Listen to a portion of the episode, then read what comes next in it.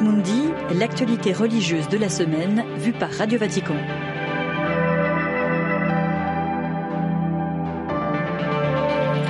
Bonsoir et soyez les bienvenus dans ce nouveau numéro de Vox Mundi, l'émission hebdomadaire de Radio Vatican à retrouver en podcast sur notre site vaticannews.va. L'actualité commence au Vatican ce samedi avec cette rencontre cet après-midi dans la salle Paul VI entre le pape François et les membres du mouvement Caris, le service international du renouveau charismatique. Environ 4000 personnes venues de nombreux pays avaient pris place pour cette rencontre qui a débuté jeudi dernier à Rome sur le thème Appeler, transformer et envoyer dans son discours, l'évêque de Rome est revenu entre autres sur les charismes et l'importance de l'approfondissement spirituel. François qui a également prodigué quelques conseils aux membres de Caris. Le compte-rendu de Myriam Sandouno. Le service international du renouveau charismatique se doit de montrer aux communautés un chemin de communion. C'est ce que pense François qui perçoit Caris comme une fenêtre sur le monde, vaste et variée du renouveau charismatique catholique où ceux qui y travaillent ont l'opportunité d'apprendre à connaître la richesse que suscite l'Esprit Saint. Le pape a encouragé à étendre les séminaires de vie nouvelle qui offrent la possibilité d'une rencontre avec Jésus vivant et son Église. L'évêque de Rome est aussi revenu sur l'importance de la promotion de l'exercice des charismes dans toute l'Église qui servent à l'évangélisation et qui doivent être, selon lui, valorisés, surtout à l'égard de ceux qui ne connaissent pas encore le Christ. Il y a également lieu de favoriser l'approfondissement spirituel car il ne faut pas croire qu'une fois qu'on a reçu le baptême dans l'esprit, on est déjà pleinement chrétien, a dit le Saint-Père. Le chemin de la sainteté doit toujours progresser. Pour terminer, le pape a exhorté les charismatiques à la vigilance pour ne pas entrer dans la tentation des jeux de pouvoir et d'influence. Il est bon de faire place à de nouvelles générations de responsables et de s'engager constamment dans la formation des jeunes, parmi lesquels surgiront les futurs leaders, a conclu François. Myriam Sandouno et cette rencontre avec le mouvement Caris se poursuit en ce moment dans la salle Paul VI avec un grand concert pour la paix, un concert donné par un orchestre symphonique composé de jeunes de plusieurs continents. La paix justement semble toujours bien loin, Proche-Orient au 27e jour de guerre entre Israël et le Hamas, l'État hébreu poursuit son offensive militaire contre la bande de Gaza. Les bombardements israéliens qui ont tué près de 9500 personnes selon un dernier bilan dressé ce samedi par le ministère de la Santé à Gaza, contrôlé par le Hamas. La communauté internationale, ONU en tête, pousse toujours pour un cessez-le-feu. Ce samedi, le chef de la diplomatie américaine, Anthony Blinken, était à Amman, la capitale de Jordanie, où il a rappelé le soutien des États-Unis à des pauses humanitaires. Il a rencontré ses homologues de cinq pays arabes. Le ministre jordanien des Affaires étrangères a lui appelé à mettre fin à la guerre, dénonçant, je cite, les crimes de guerre de l'État hébreu. Pour Israël, toute pause ne saurait avoir lieu tant que les otages aux mains du mouvement islamiste dans la bande de Gaza ne sont pas libérés. 240 Israéliens ont été kidnappés par le Hamas. Mercredi, à l'issue de l'Angélus de la Toussaint, le pape François avait de nouveau appelé à prier pour la Terre Sainte. N'oublions pas la Palestine, n'oublions pas Israël, avait-il lancé devant les fidèles, place Saint-Pierre. Depuis le 7 octobre et l'offensive du Hamas contre Israël, les actes anti-juifs ont explosé dans de très nombreux pays. Dans plusieurs villes de France, par exemple, des étoiles de David ont été peintes sur certains immeubles. En début de semaine, au Daghestan, une petite république musulmane du Caucase, c'est une foule qui avait cherché à lyncher les passagers d'un vol provenant de Tel Aviv. Euh, face à, face à cette résurgence de l'antisémitisme, l'inquiétude grandit dans de nombreuses communautés juives. Euh, je vous propose d'écouter le père Patrick Desbois, qui depuis des années travaille sur les questions de génocide et de mémoire. Il a révélé la Shoah par balle en Ukraine et nous a partagé ses inquiétudes.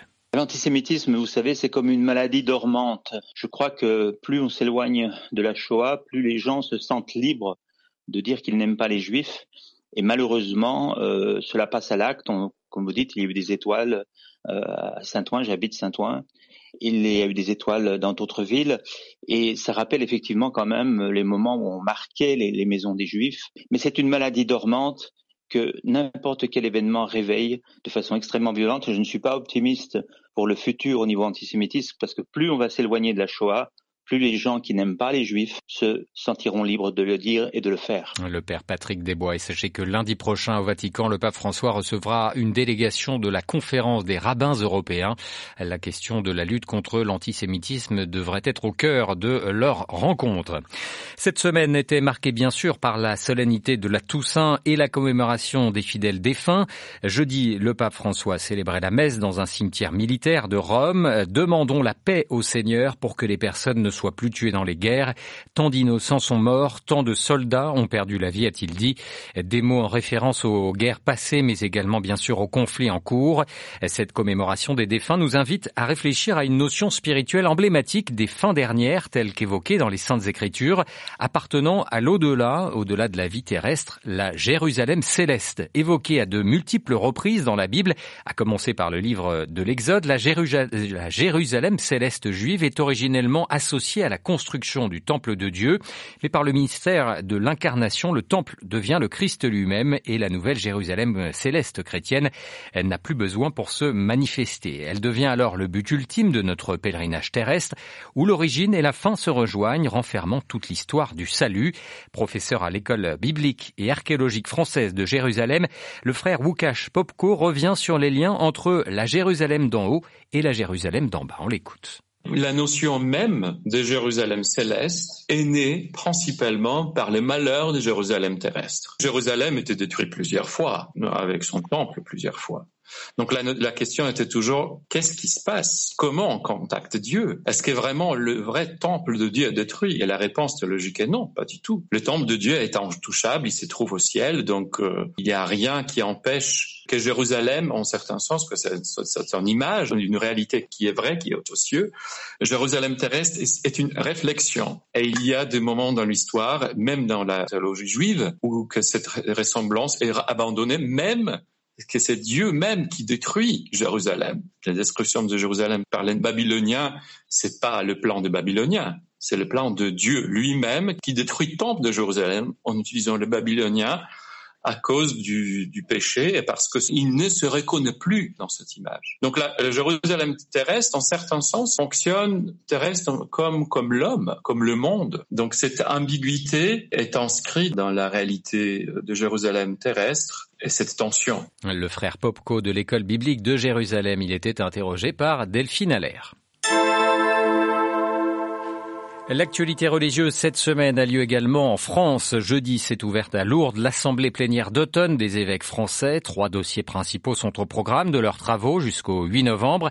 La mission, la transformation pastorale des diocèses et l'accueil des personnes victimes adultes d'un clerc ou d'un laïc. La France où un débat a fait la une de l'actualité en début de semaine, celui de l'inscription de l'IVG dans la Constitution française. Monseigneur Pierre Dornelas est l'archevêque de Rennes. Il préside le groupe de réflexion sur les questions bioéthiques à la conférence des évêques de France. Il nous a fait part de son inquiétude sur cette volonté du gouvernement de vouloir constitutionnaliser le droit à l'avortement. La vraie priorité, c'est de garantir que tout le monde dans la société est engagé dans le respect de la vie humaine et dans l'aide des personnes les plus fragilisées. Nous sommes une société de la relation sociale. Nous ne sommes pas une société d'êtres humains autonomes les uns à côté des autres. Et cette relation sociale, cette relation humaine et cette rencontre postule que nous prenions tous soin du plus fragile. Et prendre soin du plus fragile, c'est, dans le cas qui nous occupe, c'est prendre soin de la femme qui est confrontée à ce choix. Et une femme qui est confrontée à ce choix, quelles que soient les raisons qui peut-être euh, provoquent ce choix, c'est toujours un drame. C'est pas la Constitution qui donne du prix à nos libertés, c'est la liberté humaine à vivre l'entraide fraternelle qui donne du prix à la Constitution. Monseigneur Pierre Dornelas, l'archevêque de Rennes et président des questions euh, du groupe de réflexion des questions bioéthiques au sein de la conférence des évêques de France. Il répondait à Marie Duhamel. Les évêques français réunis à Lourdes ont reçu aussi les encouragements du pape François.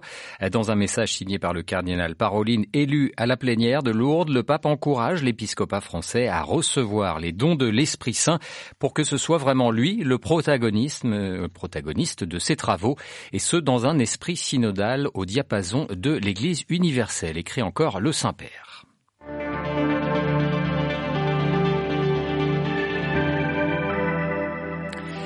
Voilà pour ce tour d'horizon de l'actualité vaticane et religieuse cette semaine. Merci infiniment pour votre fidélité. C'est ainsi que s'achève cette émission. Vox Mundi reviendra samedi prochain à 18h en direct de Rome.